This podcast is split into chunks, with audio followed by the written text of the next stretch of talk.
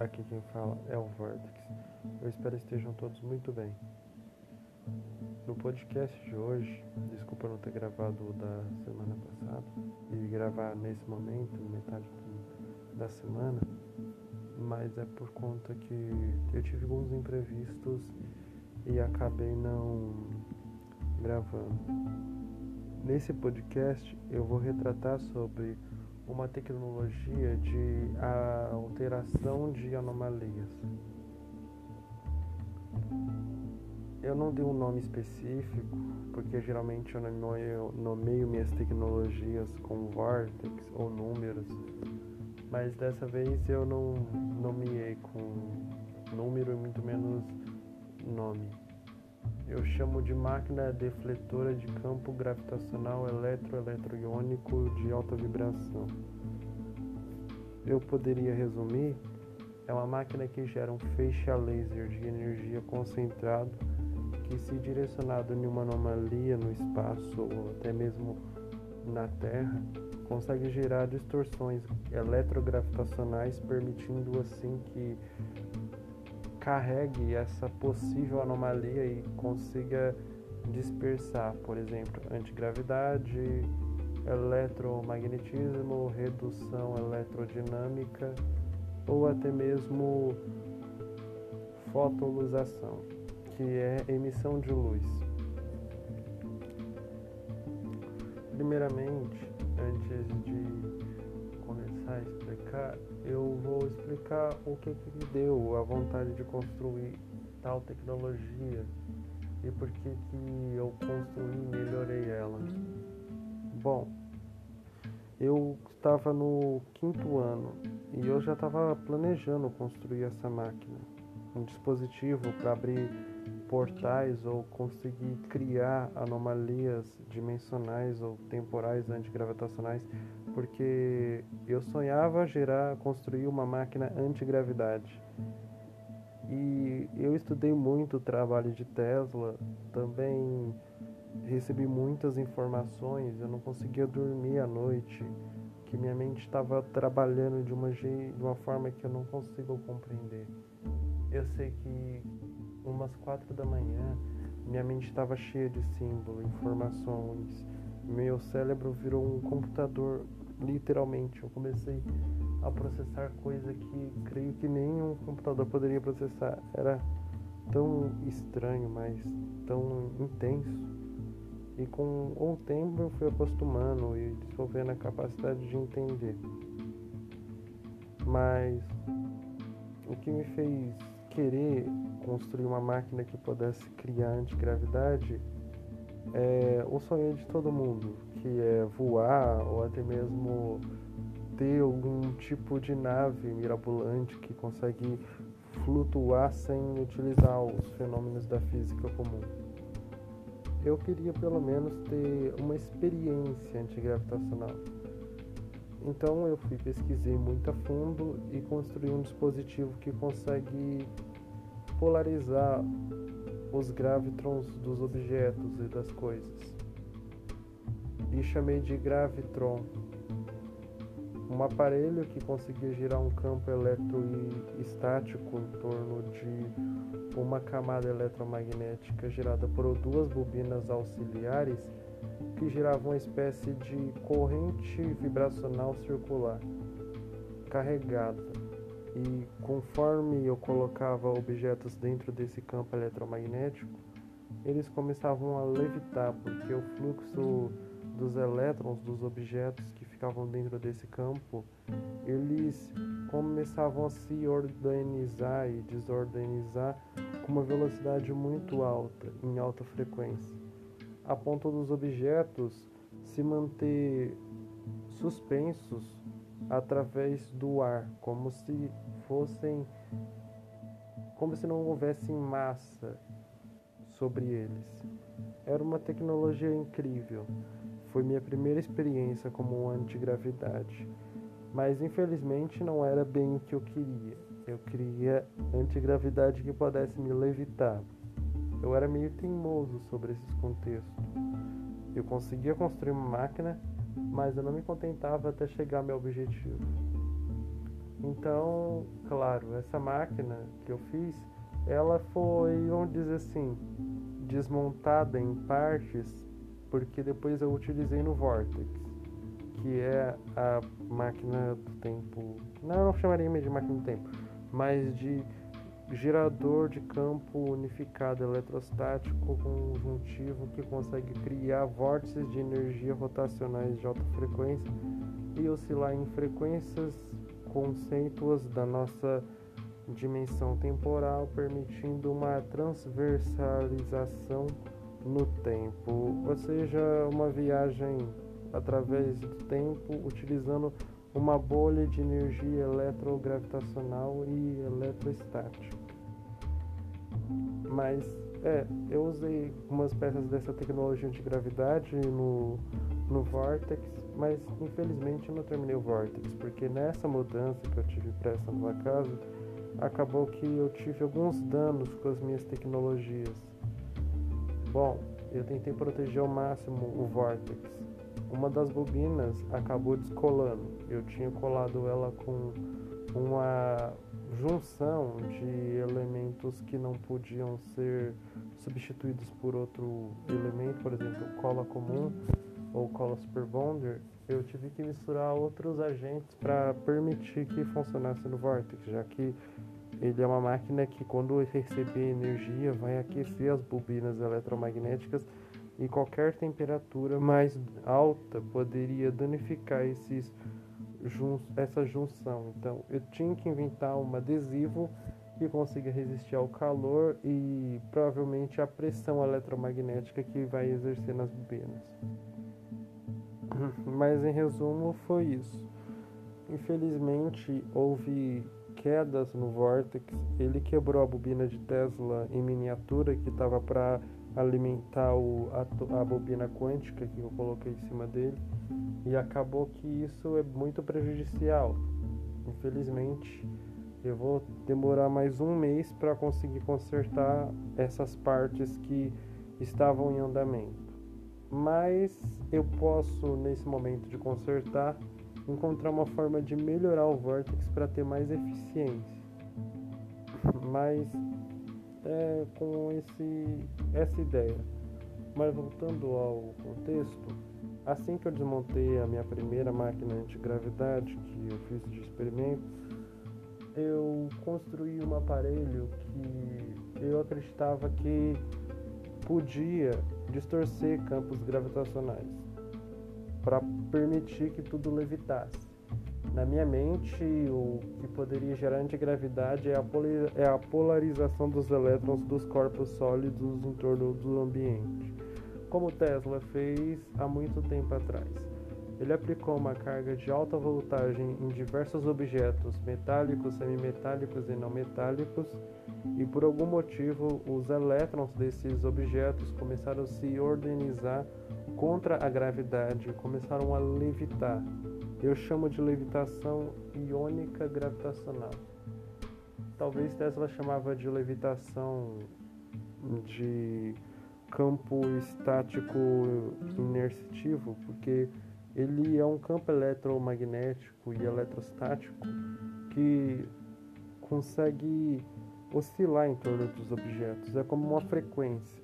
Se você conseguisse pegar uma bobina de Tesla e colocar um tipo de oscilador de alta frequência, é, eu sei, a bobina de Tesla já é um oscilador gigante, mas se você conseguisse sintonizar a frequência de objetos, por exemplo, você bate num copo de vidro, a ressonância da frequência dele, por exemplo, é 8 Hz. Se você conseguisse colocar a mesma frequência de 8 Hz numa bobina de Tesla, a oscilação eletrostática que iria atingir a taxa de 8 Hz seria a mesma, e se de acordo com a sincronização de frequências, o, as moléculas e os átomos desse objeto iriam se organizar e com isso podendo sincronizar uma levitação eletrostática. É claro, hoje já temos tecnologias como levitação acústica, tecnologia de raios tratores, é claro, ainda um pouco mais menos avançados como lasers, também tem levitação fotônica, mas são meios de levitação que estão sim andando em rumo de um grande processo evolutivo pela frente. Mas Tesla já tinha essa tecnologia há muito tempo. Runcorf também tinha essa tecnologia, tanto que uma das máquinas mais interessantes de Runcorf é o gerador Runcorf. É literalmente um transformador de alta voltagem é um pouco diferente da bobina de Tesla, mas ele se assemelha aos componentes. A diferença é que o centro de condução tem um núcleo de ferrite e não utiliza um tipo de transmissor ou um transistor. É, porque a bobina de Tesla, antigamente, tinha um transistor para criar a oscilação de ressonância de liga e desliga. É claro que ele também utilizava a corrente alternada que não precisava ter uma alternância de oscilação. A bobina de Tesla que eu estou retratando, que necessitava de um transistor, são as bobinas atuais, que são as que recebem corrente DC e transferem para energia AC. E por conta disso, é, necessitam de componentes que façam a ação de uma corrente alternada. É como criar um comprimento de onda quadrada ou triangular, e quando acontece isso, acontece o que eu posso chamar de pulsação elétrica. Como eu posso explicar de uma forma compreensível? Pense que ondas quadradas são como pulsos na energia. A corrente passa reto, e desliga numa velocidade alternativa. Só que ela continua. É como enviar corrente e cortar a ligação de vez em quando. É tipo, liga e desliga de um interruptor. Você cria pequenos fluxos de corrente que continuam percorrendo. Só que conforme você vai cortando, quando a corrente chega, ela está mais rápido e isso gera tipo uma oscilação entre a corrente. Isso faz com que ela fique alternando entre si e gere uma alteração na voltagem, ou seja, vai aumentar a corrente que está percorrendo pelo fio e pode alimentar com mais intensidade, dependendo do objeto que você está utilizando. Por exemplo, um transformador, a bobina de Tesla é um transformador, ou um transformador comum, que é o trafo. É, ele pode ser alimentado através de corrente contínua quanto alternada. Tipo, os rádios modernos e os rádios atuais, alguns deles ainda têm um sistema de transistor que utilizava silício. É claro, hoje ainda tem vários meios de objetos que utilizavam silício, mas tem alguns transistores que são mais antigos e vem de adaptação para tempo para tempo. Em resumo, significa que a frequência no transformador gera oscilações e essas oscilações são como uma onda senoidal, é a frequência entre pico e vale. É quando a corrente ela aumenta e diminui, é uma oscilação. Quando acontece essa oscilação, isso gera um campo eletromagnético que fica aumentando e diminuindo. E é assim que, quando as duas bobinas ficam uma do lado do outro, se colocar um elemento condutor, por exemplo, ferrite ou até mesmo um monte de pedaços de ferro, o, a corrente eletro, o campo eletromagnético que aumenta e diminui, ele vai ser transferido pelo metal e vai ter mais campo, vai ser mais forte a transferência. E assim transmite de uma bobina para outra e vice-versa. É assim o funcionamento comum dos transformadores a bobina de Tesla é quase é realmente o mesmo princípio. A bobina primária é a bobina que vai enviar o sinal eletromagnético, que é uma bobina que fica em torno da, da outra bobina, e a bobina secundária, que é a bobina mais longa, aquela que tem mais de mil voltas de fio de cobre.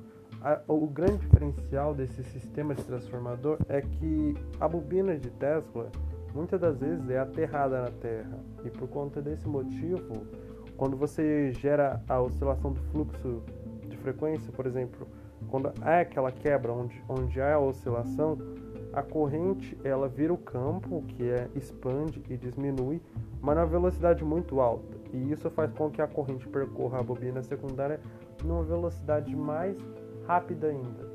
Claro que como é mais fino, demora mais tempo para ela passar. Mas quando ela passa, é tanta pressão elétrica que está dentro dessa bobina que ela despeja essa pressão elétrica com alta voltagem, permitindo que haja descargas elétricas e fagulhas. Mas o que a gente acha muito interessante é o fato de aterrar um dos lados da bobina. Porque pensa assim, se você colocasse um, um fio do transformador de uma bobina na terra e o outro para cima e fizesse exatamente o mesmo que uma bobina de Tesla, sairia raio dele? Bom, é bem possível que talvez não, mas como hoje vemos, as concessionárias que transmitem energia elas utilizam a terra como aterramento. Então, várias concessionárias por aí têm um sistema de aterramento inteligente e o fato do aterramento faz com que ele se torne um elemento de extrema importância, por exemplo, a resistência do solo, a capacidade condutiva dele, ou até mesmo os elementos com, que estão sendo compostos na, nesses ambientes. E por conta desse motivo, é bem possível que a amplitude, o campo elétrico de cada bobina, até mesmo de cada transformador, seja um pouco maior. Mas isso significa que, então, a bobina de Tesla é um transformador gigante e ela utiliza o mesmo princípio do transformador. E, em resumo, se você aplicasse essas frequências, essas frequências de oscilação de pico e vale, ou, ou sinal de onda quadrada ou triangular, isso geraria pequenas frequências de oscilação. É como encontrar a frequência de um rádio, por exemplo. Eu botei na frequência 48.98 Hz, por exemplo, assim, por, só um exemplo. E a bobina começou a emitir a mesma frequência se eu tenho uma bobina receptora que está recebendo essa frequência, logo eu estou recebendo a frequência da bobina que está enviando essa frequência. E, ou eu posso fazer até mesmo colocar um, um sistema de transistor já programado, um CI, um SHID ou até mesmo um CD programado com a sistema, a frequência exata que deve receber. Claro, vai ter que colocar capacitores, vai ter que colocar indutores e até mesmo pequenas chaves de oscilação, que são bobinas, que tem um núcleo diferente em cima. Em vários rádios, até mesmo em placas de televisão, tem hoje em dia. Bem, nas placas de televisão antigas, que tinham bastante desses componentes, mas são extremamente importantes para poder fazer a transmissão e a recepção. É realmente assim como funcionam algumas instalações de rádio. Os rádios, para criar uma antena, é claro, é o rádio ele tem uma frequência, é uma bobina menor como base de transformador e o campo eletromagnético percorrido é ampliado pela amplitude através de uma antena. Não é tudo bobina, não é tudo bobina que transfere com alta pressão. É um comprimento de frequência de oscilação que viaja pelos condutores e componentes que é enviado para a antena e é transformado em onda eletromagnética, que está com baixa frequência, por isso chamamos de ondas curtas. Podem ter grande alcance se utilizarem amplificadores, como torres ou antenas, ou etc. Por exemplo, é, vamos dar um exemplo assim. Se eu quero transmitir uma frequência, por exemplo, eu estou fazendo um programa no rádio minha frequência é 98.7 Hz, como assim, por exemplo. Para que minha frequência chegue a outros receptores, eu tenho que ter uma torre bem grande, para que quando a frequência eletromagnética se ampliar, tenha bastante receptores ao redor. E o fato de ter vários receptores ao redor cria uma espécie de rede, uma rede de rádio, uma rede de estação de rádio.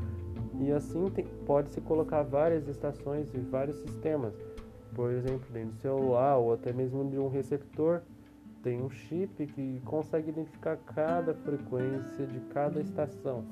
permitindo que haja uma conexão com essas estações, é tipo a sintonização dessas estações de rádios através de algo pré-programado no sistema do chip.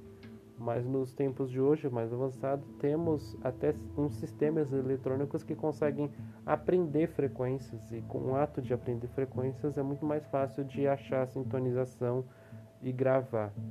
É como um gravador ou tipo uma fita que quando você envia um sinal para fita, isso fica gravado, depois você pode reproduzir ou pode deixar guardado mesmo. Mas em resumo, é isso o que é um transmissor e um receptor em base com o exemplo de um rádio. Bobinas de Tesla pode ter também tanto o receptor como o transmissor. E isso varia de cada sistema de transmissão ou recepção eletromagnética. Mas voltando, porque eu acho que eu fugi bastante do assunto, mesmo assim foi importante retratar um pouco do conceito de transmissão e recepção eletromagnética por oscilação, que é algo muito interessante, assim por vir. E é legal entender esses meios de frequência. Mas volta, olha, quando eu fui tentar fazer esse aparelho para gerar antigravidade, a minha primeira versão foi o que eu mais acreditava que daria certo: frequência. Eu coloquei um alto-falante, um sistema de placa de oscilação de alta frequência. Como eu não tinha um aparelho que conseguia gerar as frequências e tudo mais, eu adaptei uma caixa Bluetooth e conectei diretamente no alto-falante e no sistema de frequência. E aí eu fiquei fazendo um monte de experimento. Eu ia em vários lugares que eu acreditava que tinha um ponto anômalo de energia e ficava apontando esse alto-falante e oscilando ele em várias frequências para ver se tinha algum efeito sobre essas forças eletromagnéticas anômalas. E eu tentava identificar essas forças eletromagnéticas anômalas com é, eletroscópios, eletroscópio eletrônico que eu construía, que conseguia detectar eletrostática ambiente, também alguns rádios, lâmpadas. Eu tentava ver as anomalias. Até um tempo que eu conseguia construir um aparelho que detecta essas anomalias quânticas. Porém, ele está guardado e eu parei de sair procurando anomalias para ver se eu consigo abrir portais e gerar forças antigravitacionais mas eu sei que existem e eu fiz um amplo estudo sobre. Mas em resumo, muitas das minhas tentativas de abrir um portal com aquela minha primeira versão foi inútil. Eu não consegui abrir nenhum portal, mas eu acredito que sim, houve alguns efeitos.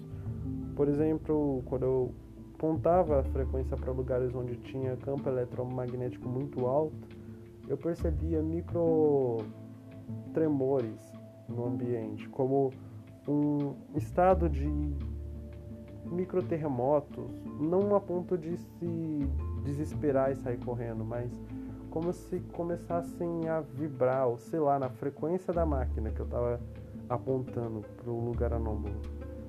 Mas era só isso, eu não tinha mais do que isso como resultados. E aí passou muito tempo até que eu desenvolvi a versão mais interessante. Porque eu estava pensando que só o, as ondas eletromagnéticas, como o som de frequência, podia possibilitar isso. Então eu pensei mais amplo. O fluxo de energia ele pode ser ampliado através de uma corrente estável eletromagneticamente carregada, ou seja, feixes a lasers. Eles são importantes. Tem muito amplitude. É claro, a corrente que lasers geram é muito baixa, 5 watts ou até mesmo menos. Claro, os lasers verdes conseguem gerar um pouco mais de amplitude em watts de energia. E também tem lasers roxos, que tem uma amplitude de duração de energia muito maior, possibilitando assim um, uma melhoria no, estado de frequência e controle de energia. Tanto que esses lasers são utilizados para remoção de tatuagens, até mesmo em zonas industriais. E é importante, já que a mobilidade através de lasers possibilitou uma ampla gama de possibilidades. E eu não tive tantos acesso a lasers. Tentei com vermelho, mas como eu disse, a frequência de oscilação dele era muito baixa, era 5 watts, e por conta disso ele não tinha energia necessária para induzir alguma coisa nessas anomalias. Então eu tentei com laser verde. Então eu fiz o quê? Eu juntei frequência de oscilação de ondas eletromagnéticas como o som e a luz com um amplo espectro de energia carregado focalizado. Então eu literalmente juntei os dois. Com isso eu fiz um aparelho que consegue gerar um campo eletrodinâmico carregado de alta frequência, mas não era o suficiente. Eu apontava essa máquina para os pontos onde tinha anomalias e não havia resultados. Então, eu adquiri colocar uma bobina para criar mais campo eletromagnético ainda. Só que não campo eletromagnético de corrente eletromagnética, e sim eletrostática. Eu construí um aparelho que conseguia gerar corrente eletrostática e implementei na bobina. E junto com esses três conjunção, eu criei um tipo de dispositivo dinâmico eletrificador de campo. Ele carregava campo eletromagnético e possibilitava manipular sua oscilação. Então eu fui fazer um teste para ver se eu conseguia ter a tão sonhada antigravidade. E nos meus experimentos, muitas das vezes eu consegui ter o que eu chamo de fotoalização, que é fazer esses pontos anômalos criar pequenos fluxos de luz, como esferas de luzes, orbes, movimentos de flashes e até mesmo alguns descargas eletroiônicas no ar.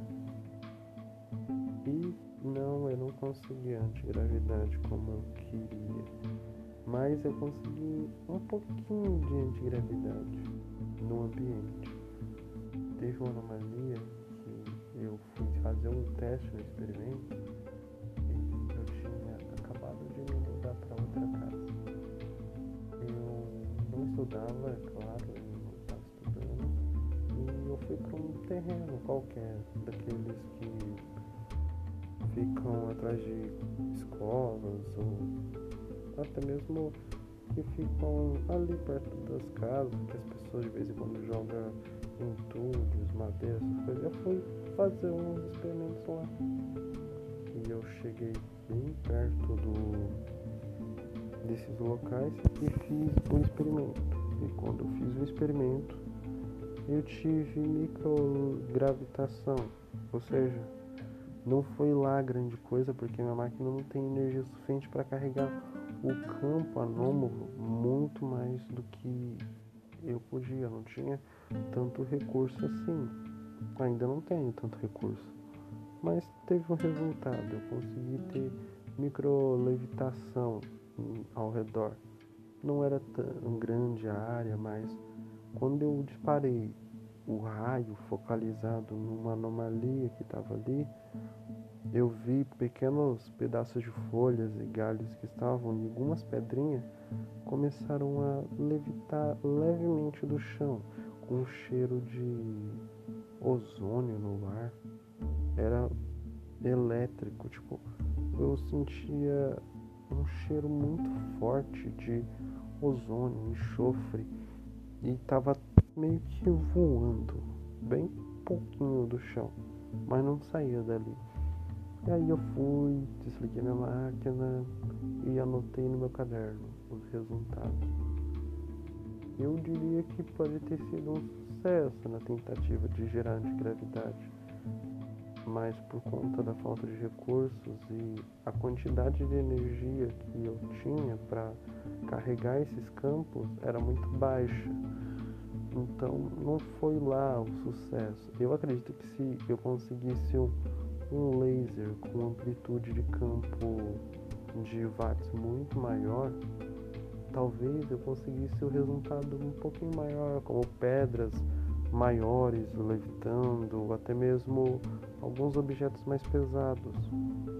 E também se eu conseguisse fazer com que o meu gerador eletrostático girasse uma amplitude eletrostática muito maior para irradiar o ambiente ao redor, talvez esse ponto anômalo poderia ter sido carregado com mais energia e possibilitado assim uma dispersão, talvez uma ativação dessa anomalia. E por conta disso eu também analisei esses aspectos dos meus experimentos e resolvi parar alguns deles por conta disso. A possibilidade da ativação de alguns pontos anômalos. Eu acredito que se aplicar tanta energia nesses lugares, pode carregar esses lugares a ponto de eles ficarem acionados para sempre, ou até mesmo por alguns meses, alguns dias, alguns anos. E é por conta disso que eu parei alguns experimentos. Claro, eu ainda estou com vontade de terminar meu Vortex, que é minha maior criação por enquanto. Claro, eu tô mal triste porque, poxa, quebrou. Eu demorei três meses para terminar a parte de regulação de energia e me mudo e do nada quebra tudo, até a bobina que tinha nele. Agora vou ter que achar novos materiais e recursos para consertar. Mas essa tecnologia antigravidade eu não desmontei não, ela ainda está ali. Eu é antigravidade não, porque ela carrega esses pontos anômalos. É claro, descarregou. Eu tenho uma forma de carregar, só que Conforme eu vou trocando as baterias, cada vez mais eu necessito de mais energia para fazer os experimentos. E eu não sou permitido utilizar a corrente elétrica residencial porque o risco dos meus experimentos absorver energia demais e dar queda ou até mesmo pegar fogo é muito grande. Então eu tento encontrar meios diferenciais. Eu já tentei construir um gerador portátil Bem, foi eficiente mais ou menos, conseguiu ligar uma lâmpada. Não é o suficiente para meus experimentos, mas é um começo. Fiz um painel solar, não tem tanta amplitude, mas eu vou tentando por aí. Para alimentar o Vortex, eu acredito que se eu utilizar a torre e dar um jeito de capturar os raios cósmicos eletrocarregados que caem da atmosfera e concentrá-los em um tipo de câmera de alta frequência eletromagnética, eu posso utilizar radiação cósmica do espaço para carregar meus experimentos e assim ter muito mais possibilidade de poder criar invenções e testá-las com mais segurança, mais facilidade e mais sucesso. Bom, mas é isso. Eu acho que eu vou batizar essa máquina que eu chamei de frequenciômetro. Porque ela mexe muito com frequência e oscilação. Então é, eu vou chamar de frequenciômetro 2.0, porque é a segunda versão. Não sei se mais para frente eu vou criar uma versão terciária, mas é o que veremos. Em breve eu estarei criando vídeos no meu canal explicando sobre essa máquina e também vou fazer alguns vídeos relacionados a alguns experimentos que eu deveria ter atualizado há muito tempo, mas não atualizei. E vou postar algumas coisas nas minhas redes sociais para deixar vocês com mais clareza no conhecimento do que está acontecendo em si. Mas é isso, pessoal. Eu espero que vocês tenham gostado. Aqui quem falou foi o Vortex e vejo vocês no próximo podcast. Falou!